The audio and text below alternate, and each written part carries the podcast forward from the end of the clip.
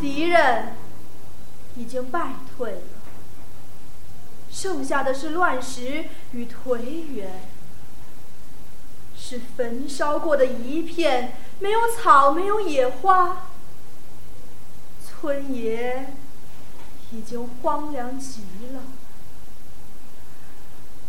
只有那无人走的路边，还有几棵小树，风吹动着它们，在它们的枝叶间。发出了幽微的哀叹的声响，在一棵小树上，在闪着辉光的叶子的树枝上，倒悬着一张破烂的人皮，一张涂满了污血的人皮啊！这人皮像一件血染的破衣，向着荒凉的土地披露着无比深长的痛苦。这是从中国女人身上剥下的一张人皮呀！不幸的女子啊！炮火已经轰毁了她的家，轰毁了她的亲人、她的孩子，轰毁了她维系生命的一切。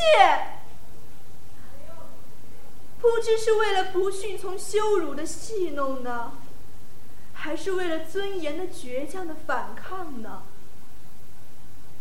敌人把他处死了，还剥下了他的皮，剥下了无数的中国女人的皮，在树上悬挂着，悬挂着，为的是恫吓英勇的中国人民。